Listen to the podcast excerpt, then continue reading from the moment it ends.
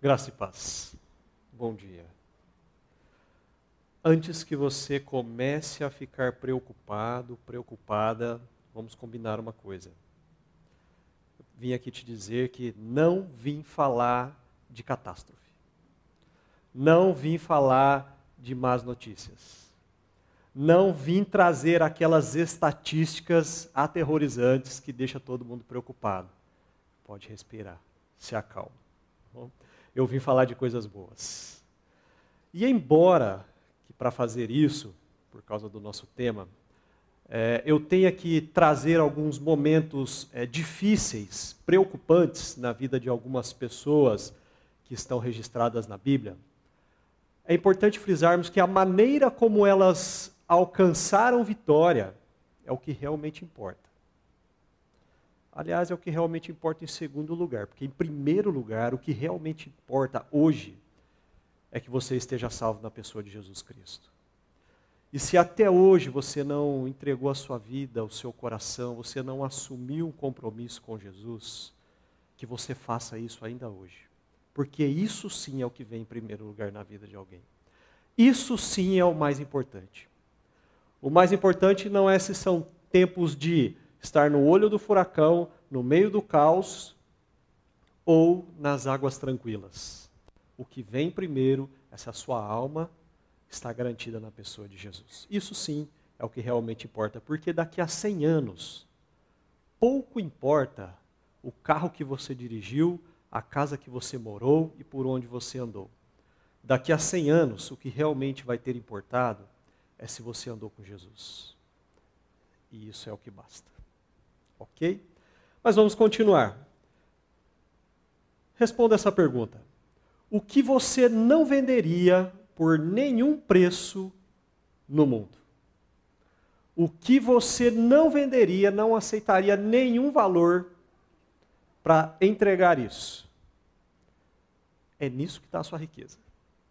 Provavelmente você deva ter respondido aí dentro do seu coração: a minha família, os meus filhos, a minha paz de consciência, de coração, a minha boa saúde, a minha fé em Cristo.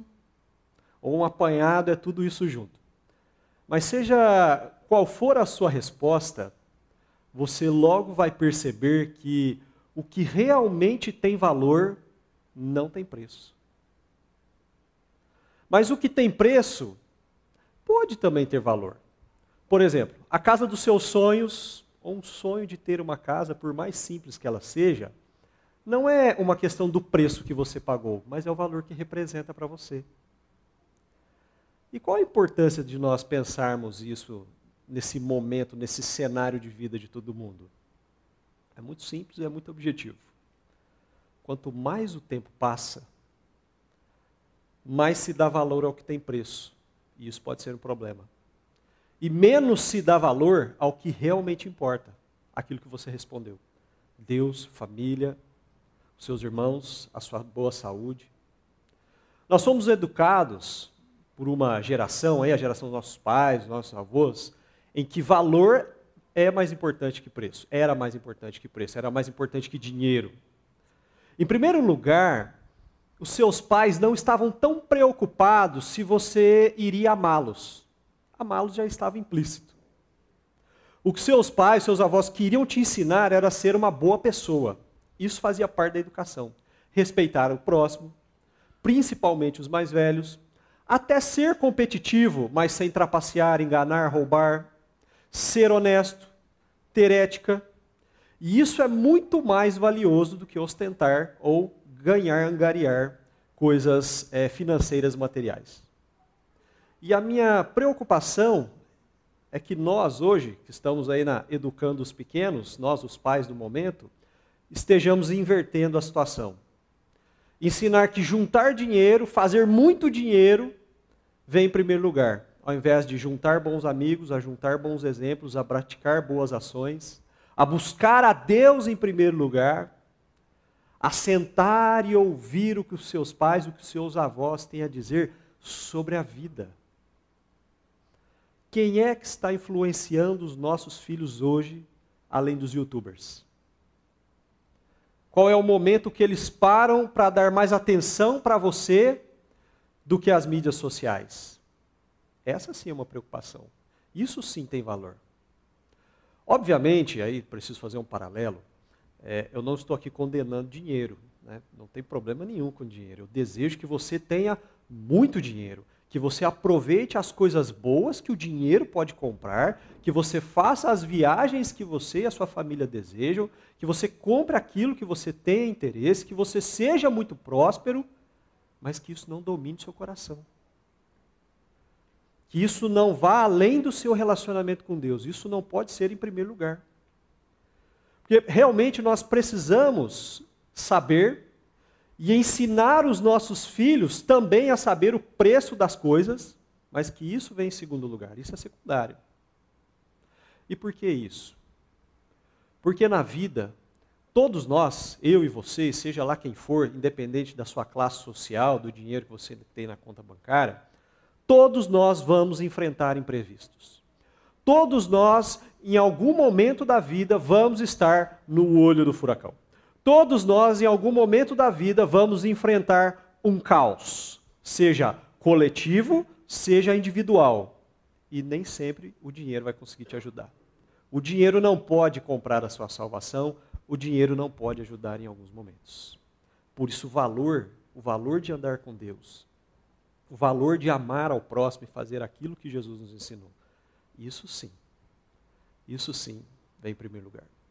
Nós precisamos nos dedicar um pouco mais a habilidades emocionais, intelectuais, ter equilíbrio. O mercado demanda isso, o mercado precisa disso quando você vai tratar é, de emprego, e isso sim você vai perceber que tem mais valor do que preço. Porque a vida, ela não é uma constante. A vida, ela não é uma linear, uma reta, um traçado. A vida é oscilação é flutuante. Uma hora você está lá em cima, sorrindo sozinha, sozinho também. Outra hora você está lá embaixo, afundado numa angústia terrível. É assim, de momentos em momentos. Alguns podem estar contentes agora, vivendo excelentes momentos, e outros chorando é, devido a grandes situações horríveis. E pensando sobre isso, alguns homens e mulheres na Bíblia lidaram com esse caos, lidaram com o olho do furacão, dentro de, de diversas situações. Viveram dias tão impactantes, tão complicados, que se eles não tivessem aprendido o valor de um relacionamento verdadeiro com Deus, provavelmente teriam sucumbido aos problemas que enfrentaram. Experimentaram vitórias que somente é, Deus poderia proporcionar naquele momento das suas vidas. Viveram o humano e viveram o espiritual e entenderam a diferença de andar com Deus ou só ouvir falar de Deus. E pensando sobre isso, abra sua Bíblia em 1 Samuel, no capítulo 30, pode ser o aplicativo, o recurso que você tiver, ou se quiser acompanhar a leitura comigo aqui na projeção. 1 Samuel no capítulo 30, do versículo de 1 ao 6, depois a gente vai passar por mais alguns versículos sobre essa história. Mas veja que interessante o que foi que aconteceu com Davi. Você já deve ter ouvido falar de Davi, a história do gigante Golias. Davi se tornou rei, o homem segundo o coração de Deus. Veja o que aconteceu com ele. Quando Davi e seus soldados chegaram a Ziclag, no terceiro dia, os amalequitas tinham atacado Negueb e Ziclag e haviam incendiado a cidade. Levaram como prisioneiros todos os que lá estavam, as mulheres, os jovens e os idosos a ninguém mataram, mas os levaram consigo quando prosseguiram seu caminho. Ao chegarem a Ziclag, Davi e os seus soldados encontraram a cidade destruída pelo fogo e viram que suas mulheres, filhos e filhas haviam sido levados como prisioneiros. Versículo 4. Então Davi e os seus soldados choraram em alta voz até não terem mais forças. As duas mulheres de Davi também tinham sido levadas, Ainoã de Jezreel e Abigail de Carmelo, a que fora mulher de Nabal. Davi ficou profundamente angustiado, pois os homens falavam de apedrejá-lo.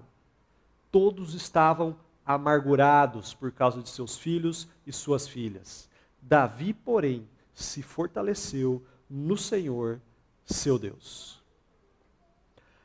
Esse episódio na vida de Davi, ele retrata muito bem alguém que por um tempo fugiu ou se escondeu dos seus problemas, não buscou a Deus, fez acordos, negociações erradas e isso custou um preço maior do que ele poderia pagar.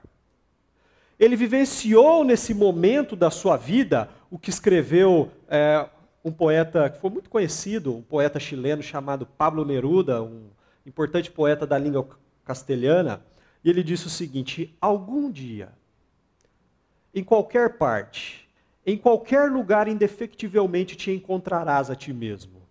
E essa, só essa, pode ser a mais feliz ou a mais amarga de tuas horas. O que ele está querendo dizer é o seguinte: você vai tentando se desviar pelo caminho, você vai tomando alguns atalhos, mas chega uma hora que os problemas são tão grandes na sua vida que você vai entrando numa tristeza, numa angústia que você não vê saída. Sabe aquela hora que você olha no espelho, cabeça no travesseiro, é a hora que você tem o um encontro consigo mesmo. E essa hora pode ser a melhor ou pode ser a pior das suas horas. E é o que está acontecendo com Davi e os seus homens naquele momento. Quando eles chegam e no que estamos dizendo hoje, né? Estão diante do olho do furacão. E é importante nós observarmos algumas lições baseados nesse momento na vida desses homens, para que possamos aprender o que Deus tem a nos ensinar hoje a respeito disso. Então aqui vai alguns conselhos, fique comigo rapidamente, nós vamos passar por eles. Em primeiro lugar, avalie os danos. Quando você estiver no olho do furacão, no meio do caos, quando as coisas já se desmoronaram, chegou a hora de você fazer uma avaliação disso. Como é que Davi foi parar no meio daquele caos? Tudo destruído, família sequestrada. Bom, para a gente entender isso melhor, tudo começou há um ano e quatro meses antes daquele episódio que a gente acabou de ler. O rei Saul havia se desviado da presença de Deus. Eu entendo que ele já sabia que Deus iria colocar Davi no lugar dele para reinar na vida do povo de Israel. E por pelo menos duas vezes, Saul tentou matar Davi. E Davi poderia ter revidado, mas não fez. Davi tomou essa atitude. Davi, que matou o guerreiro Golias, que você já ficou sabendo sobre isso lá no passado, você já deve ter lido. Ele pensou lá no 27, no capítulo 1, é melhor fugir para a terra dos filisteus. E aí eles vão lá até Gate. Veja que interessante quando é, a gente pensa sobre é, Davi e Golias. Saul queria matar Davi lá no meio do povo de Israel. Aí Davi pensou: vou fugir e vai lá para a terra de Gade. Eu fiquei pensando, Davi fugiu porque ele teve medo de morrer, é óbvio. Mas depois estudando o histórico de Davi, eu entendi, Davi não tinha medo da morte. Davi não fugiu da cidade dele, foi para outro lugar, para um povo inimigo, porque tinha medo de morrer.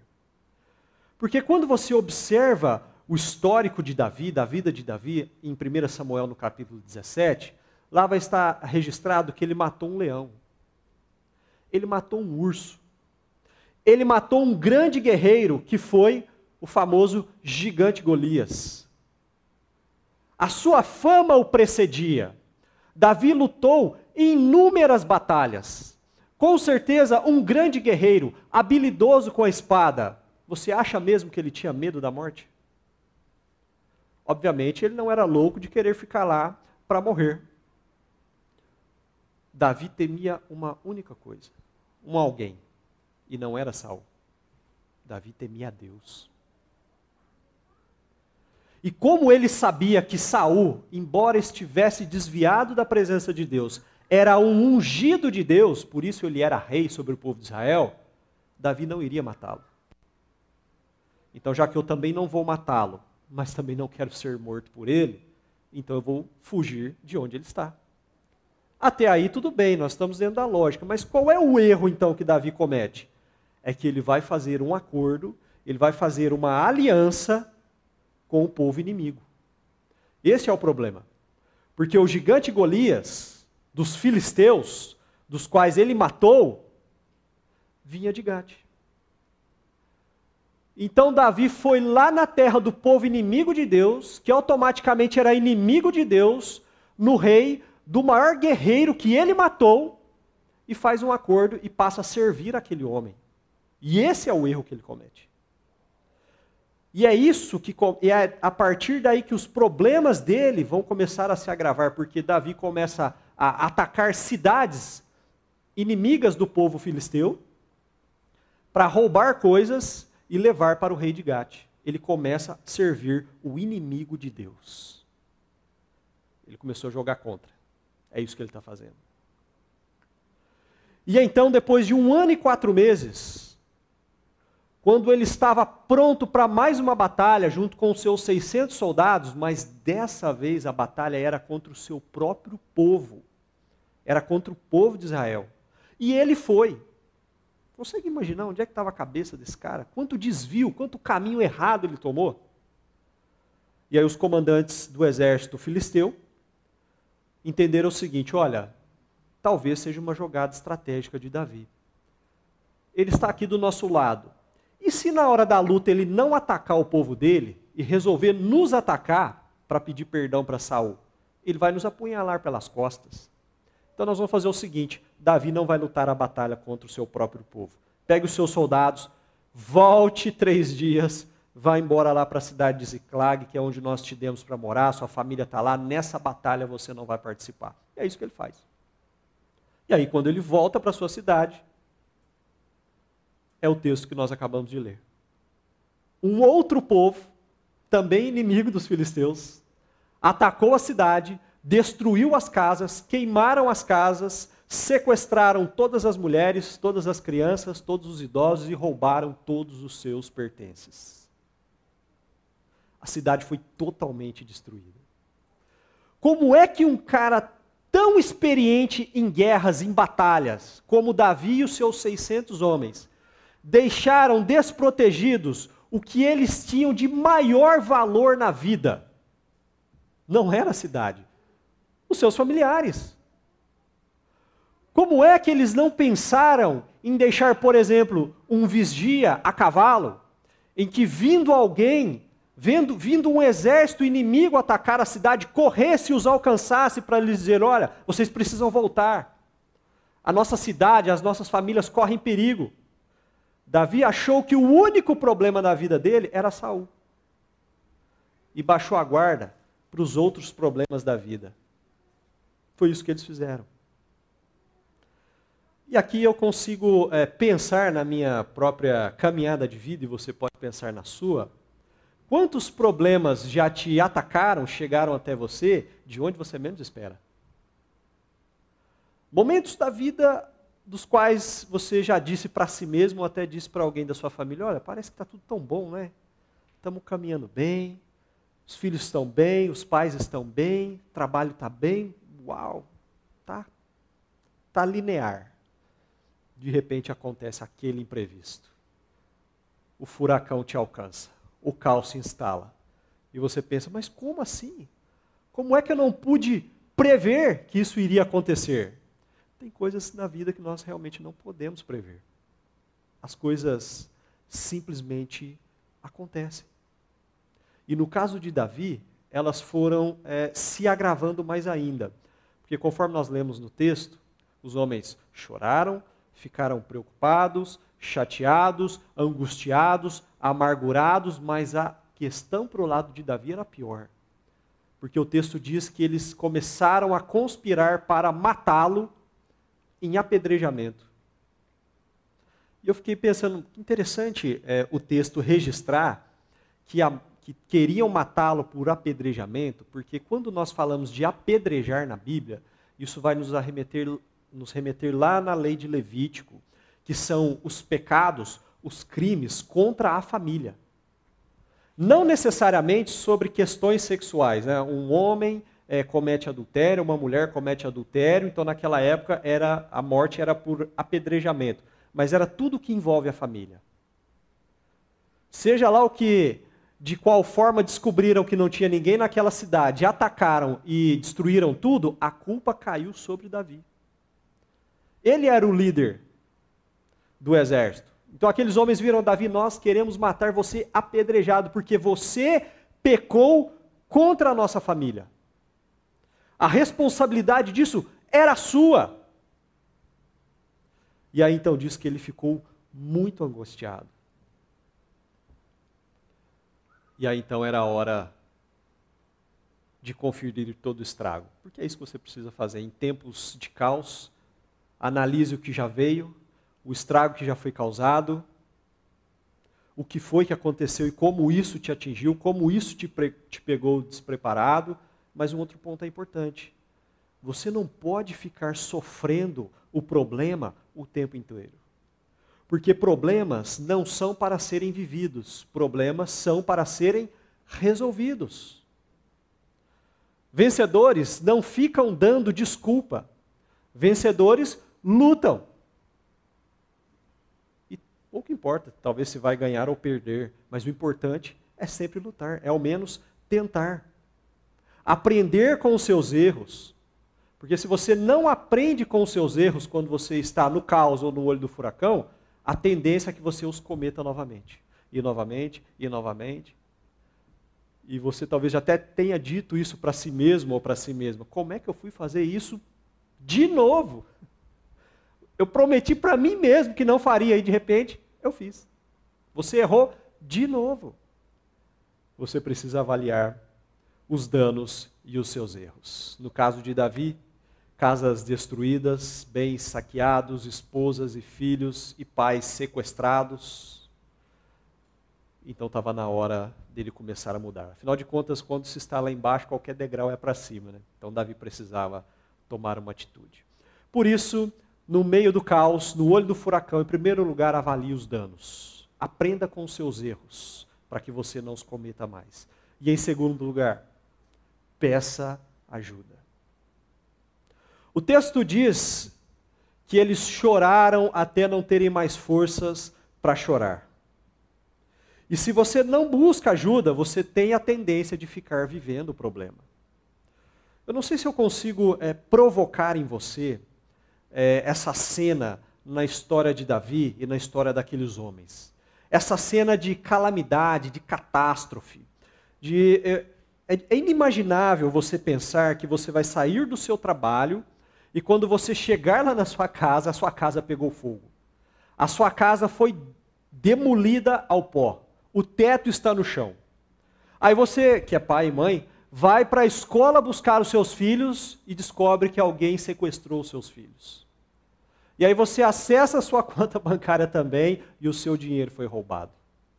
E aí quando você volta para entrar no seu carro, o seu carro também foi roubado. Você deve estar pensando, não, mas isso não existe, é muita desgraça para uma pessoa só. Mas é isso que está acontecendo aqui. Perdeu tudo.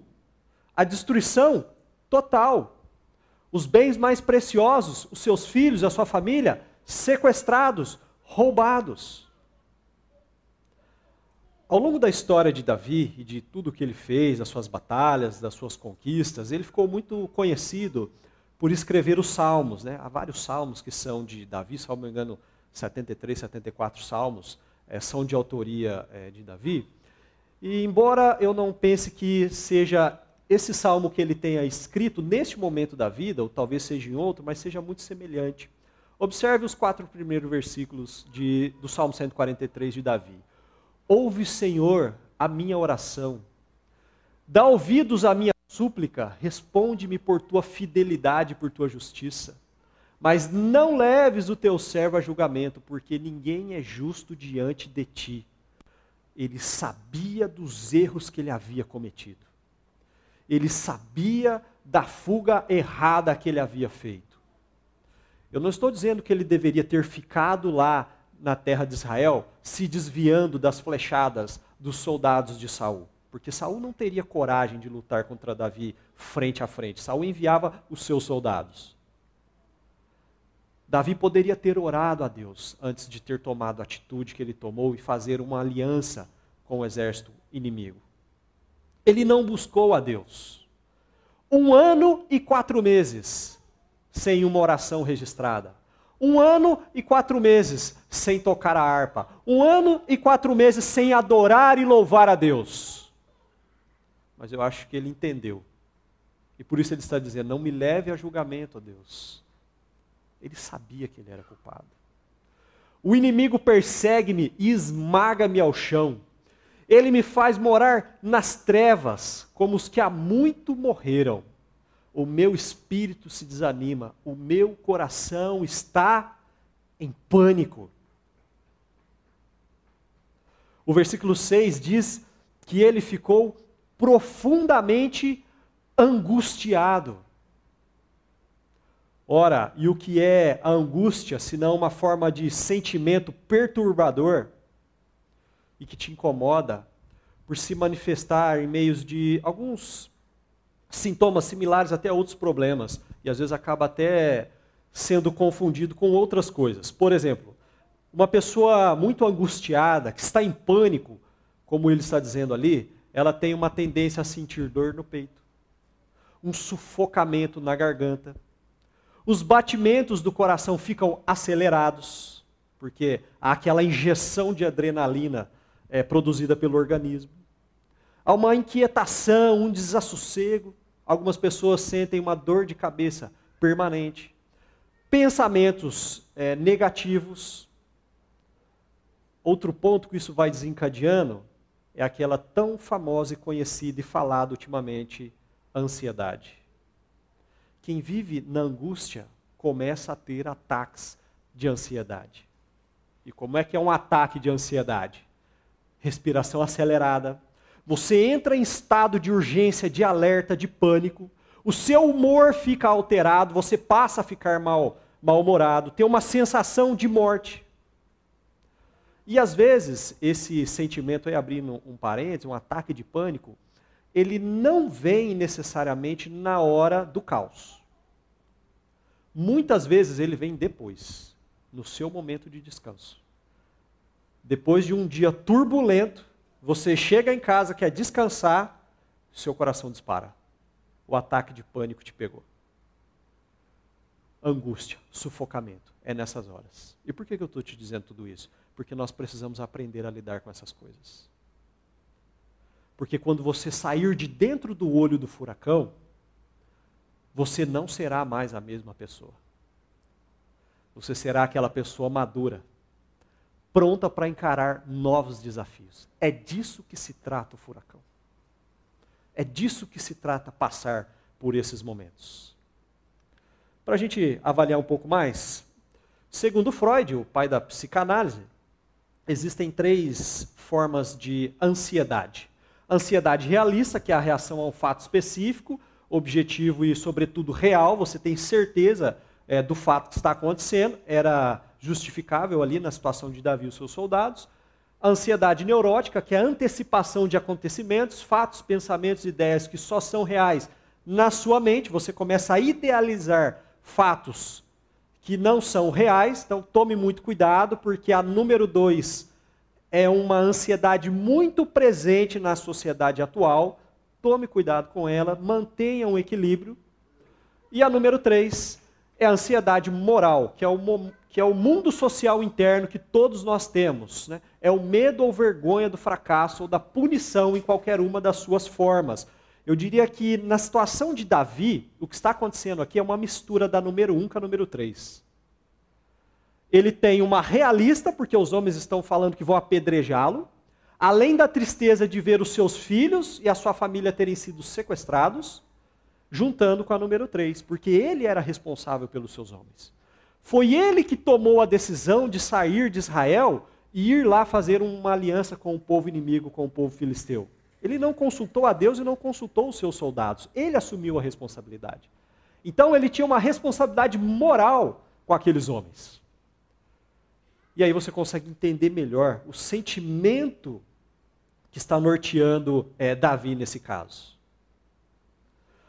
Por isso, é, independente neste momento, nesses dias, se você está vivendo a um, a dois, a três, ou tudo meio que misturado, quero te dar um conselho.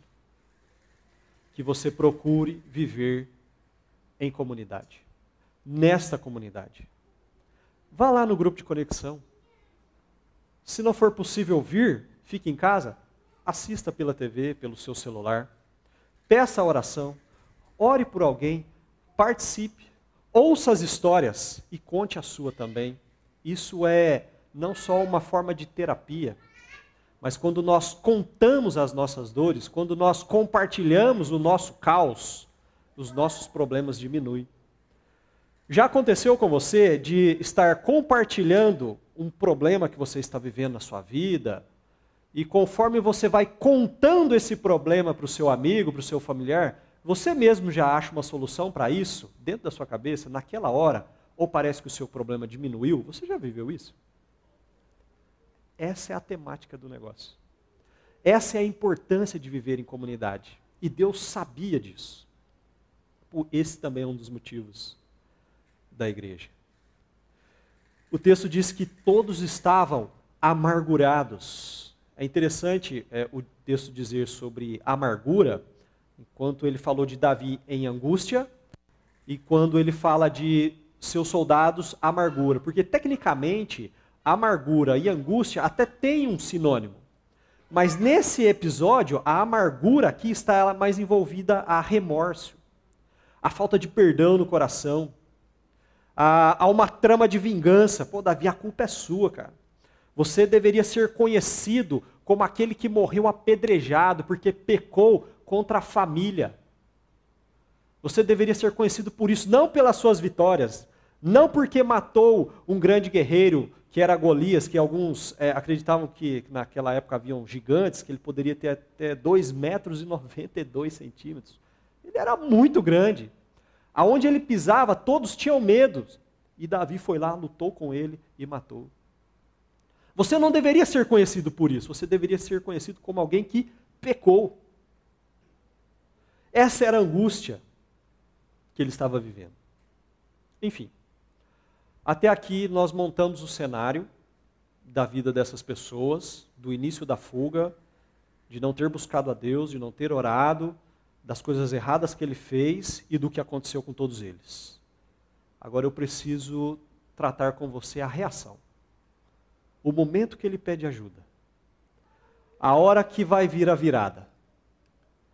Porque depois de toda tempestade tem que vir uma bonança. E o texto nos diz lá no versículo 6: Davi, porém, fortaleceu-se no Senhor, seu Deus. Aqui tem um porém, um todavia, um entretanto.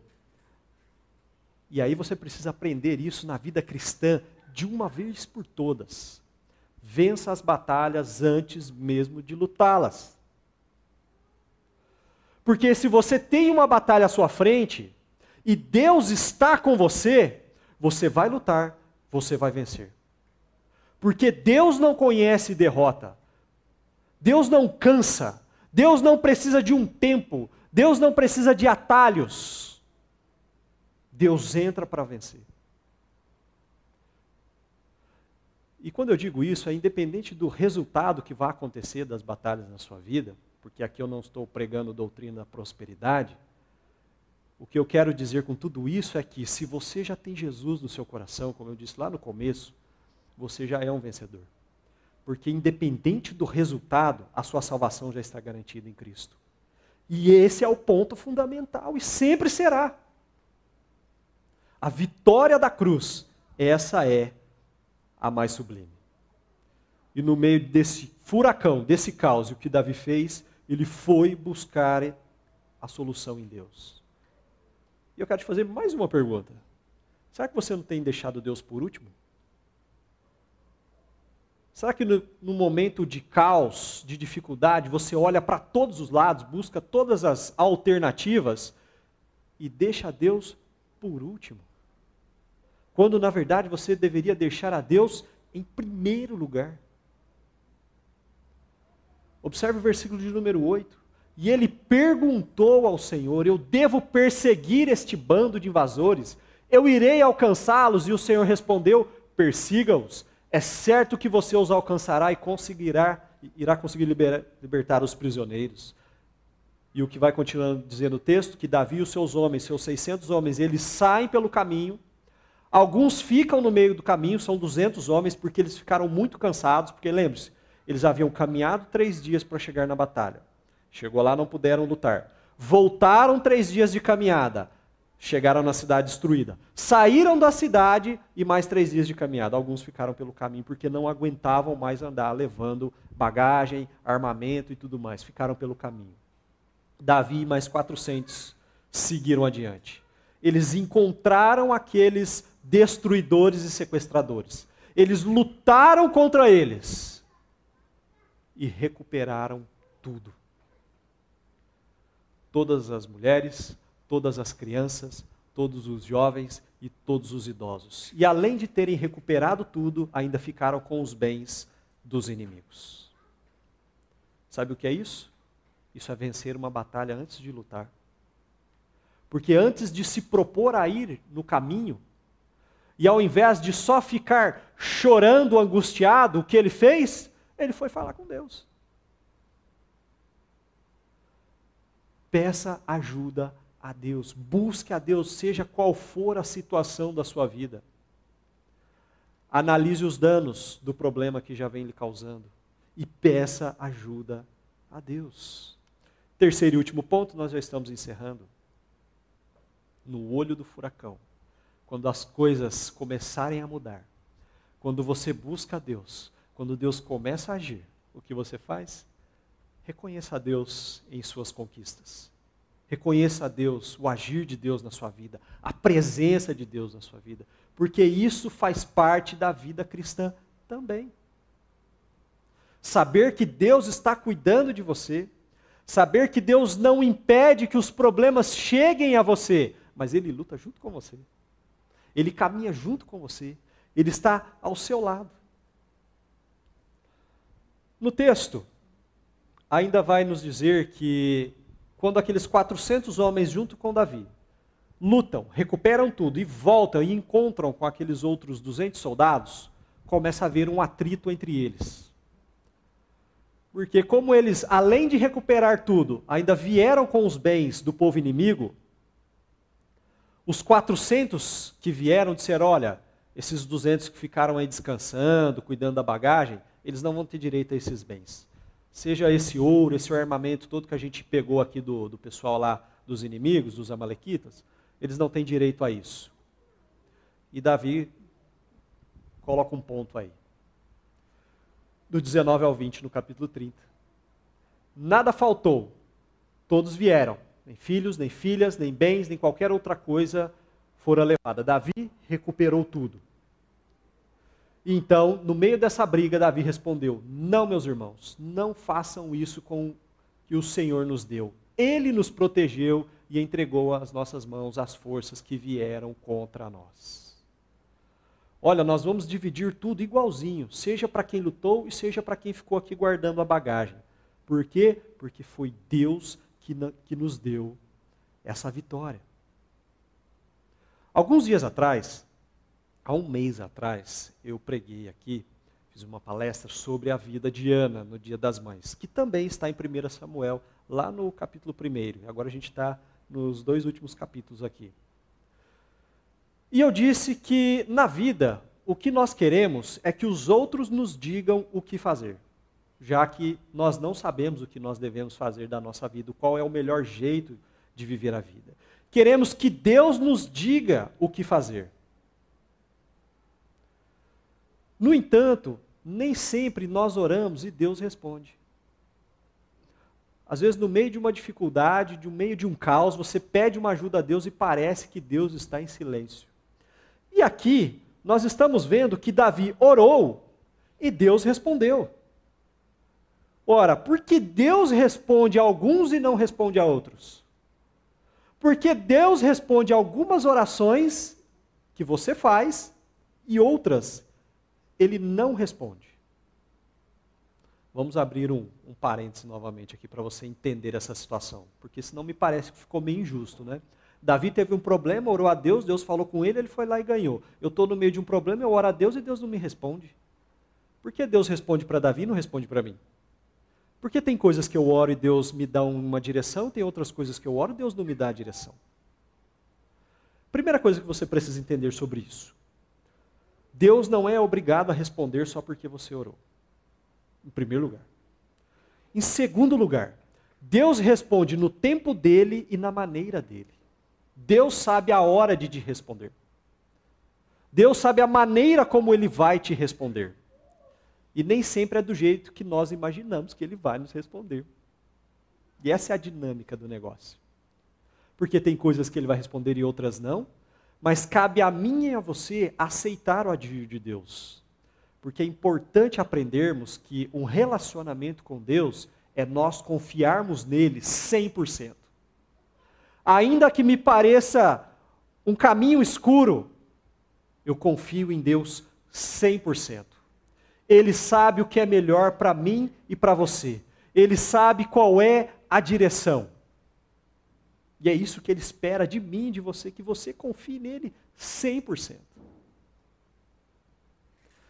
Quarto ponto é que, para você e para mim, pode ser só uma questão de vencer aquele problema, vencer aquela batalha. Mas para Deus é uma questão de manter você no caminho da salvação. Por isso você não vai ser vitorioso sempre nas questões pessoais da sua vida. Por isso você não vai viver ganhando toda hora, você vai perder em alguns momentos. Eu também vou. Porque para Deus o mais importante é garantir que naquele dia, no último dia, no dia que nós formos nos encontrarmos com Ele, nós estamos garantidos na presença dEle. Que você não se desvie do caminho, que você não se perca por ganância, por aquilo que tem preço, ou por maldade, ou por arrogância, ou por inveja, ou por qualquer outro pecado que seja. Para Deus, o que mais importa é que nós estejamos no caminho. Lembre-se, o coração agradecido é o que mais recebe ajuda.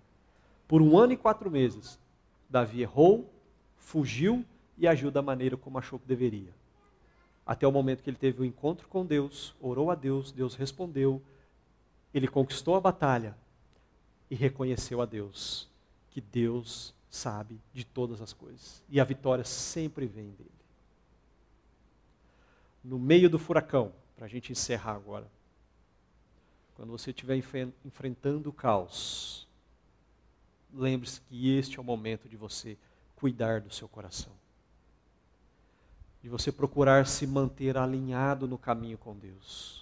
Algumas pessoas têm a tendência de desanimar da caminhada cristã, pensando, Deus se esqueceu de mim. Deus não esquece.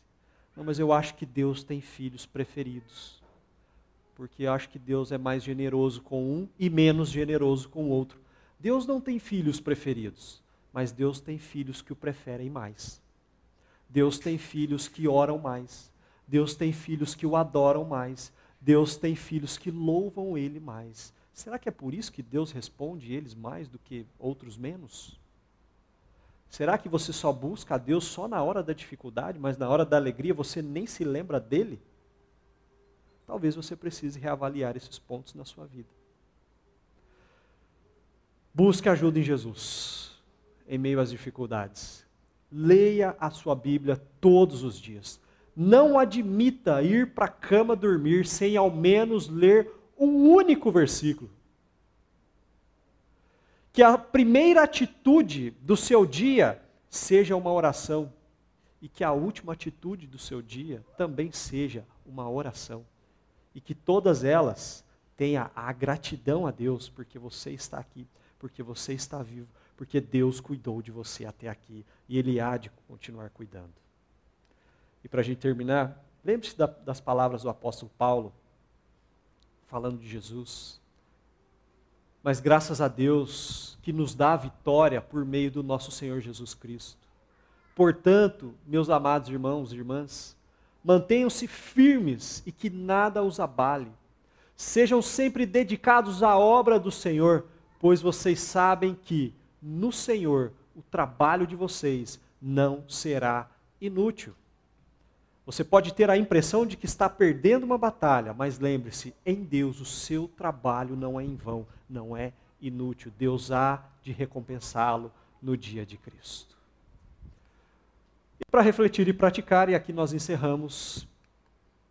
Você tem valorizado os momentos em família e em comunidade? Lembre-se que preço é muito mais importante do que valor. Você tem buscado a Deus em primeiro lugar, em tudo na sua vida. O seu primeiro ato da manhã, o seu último ato do dia, Deus em primeiro lugar. Você tem agradecido a Deus pelas vitórias alcançadas? Quando você for lembrar do testemunho de uma vitória, de coisas boas, ao vencer, ao sair de dentro do furacão do caos, lembre-se de agradecer a Deus. Lembre-se de agradecer a Deus quando tudo estiver dando certo. Você já deve ter lido essa frase na internet nos últimos meses, porque ela anda circulando por aí. Eu entendo que é uma verdade. Lembre-se de Deus, porque Ele há de agir na sua vida e na minha vida. Amém? Enquanto o pessoal da banda vem, eu quero convidar você a fechar os seus olhos e pensar sobre aquilo que tem tirado a sua paz, aquilo que tem tirado a sua felicidade. Na, na Constituição dos Estados Unidos tem uma fala sobre isso, que diz que tem coisas que tiram o nosso, a nossa paz o que é que tem tirado a sua paz e te colocado no caos? Só você sabe. Porque isso pode ser algo que está dentro de você, você nunca falou para ninguém, talvez você até tenha vergonha de falar isso para alguém, mas Deus sabe. Então coloque diante dele, porque por mais que ele saiba, ele quer ouvir isso de você. Para se relacionar com Deus, você tem que falar com ele. E embora ele saiba tudo, ele, antes de você dizer, e eu também, ele quer ouvir isso de você. Embora eu espere que os meus filhos me amem, eu quero que eles me digam isso todo dia. E eu não vou cansar de ouvir. Deus também não se cansa de ouvir o que você tem a dizer. Pode ser repetitivo o quanto você quiser. Diga a Ele o quanto Ele é importante para você, o quanto você o ama. E saiba que você é muito amado por Ele. Porque por você, Jesus morreu naquela cruz. Por você, Jesus deixou-se derrotar pela morte. Mas muito mais, ele voltou e venceu esmagou ela. Para que você pudesse estar aqui hoje. Por isso, a palavra final não é a palavra da morte. A palavra final é a palavra de Jesus. É a palavra da vitória. É a palavra da salvação. É o sangue do Cordeiro que cobre a sua vida e te limpa de todo pecado. Não pense que você é tão pecador que Deus não pode se purificar, te purificar. Não pense que Deus não se aproxime de mim porque eu já errei tanto que eu não posso ficar perto do Senhor. A santificação de Deus é muito maior do que o seu pecado. Tenha certeza disso. Deus eterno, nós te agradecemos por esse momento que o Senhor nos dá. Te agradecemos, ó Pai, pela tua bondade, pela salvação em Cristo Jesus. Esta é a maior de todas as vitórias. É o que mais tem valor na vida. É a tua presença em nossas vidas, ó Deus. E embora, Senhor, nós tenhamos que passar pelo caos, pelo furacão, pelas tristezas, pela angústia, pela amargura, pela ansiedade e tantas outras coisas, nós continuamos a clamar por Ti, que continue atravessando esse mar conosco. E quando nós não dermos mais conta de remar, que o Senhor segure na nossa mão e reme este barco conosco. O Senhor nos dê a direção, nos mantenha no Teu caminho, Deus. Nos desvie do caminho do mal, do caminho do pecado. Eu te peço, ó Pai, que nesta hora o Senhor derrame a cura que o Senhor pode derramar na vida de cada um que representa uma família aqui nesta manhã e que nos assiste. O Senhor abra a porta de emprego àqueles que estão desempregados. Que o Senhor nos ajude desde o romper da manhã até o fim do dia. E durante a noite, que o Senhor esteja a nos vigiar. Nós confiamos 100% em Ti. E embora em alguns momentos nós não entendamos a maneira que o Senhor age e a forma como o Senhor responde, mas que nós sempre venhamos a nos lembrar de confiar 100% em Ti, porque o Senhor nos deu o melhor. O Senhor nos deu Jesus e tem o melhor para nós. Em nome de Jesus. Amém.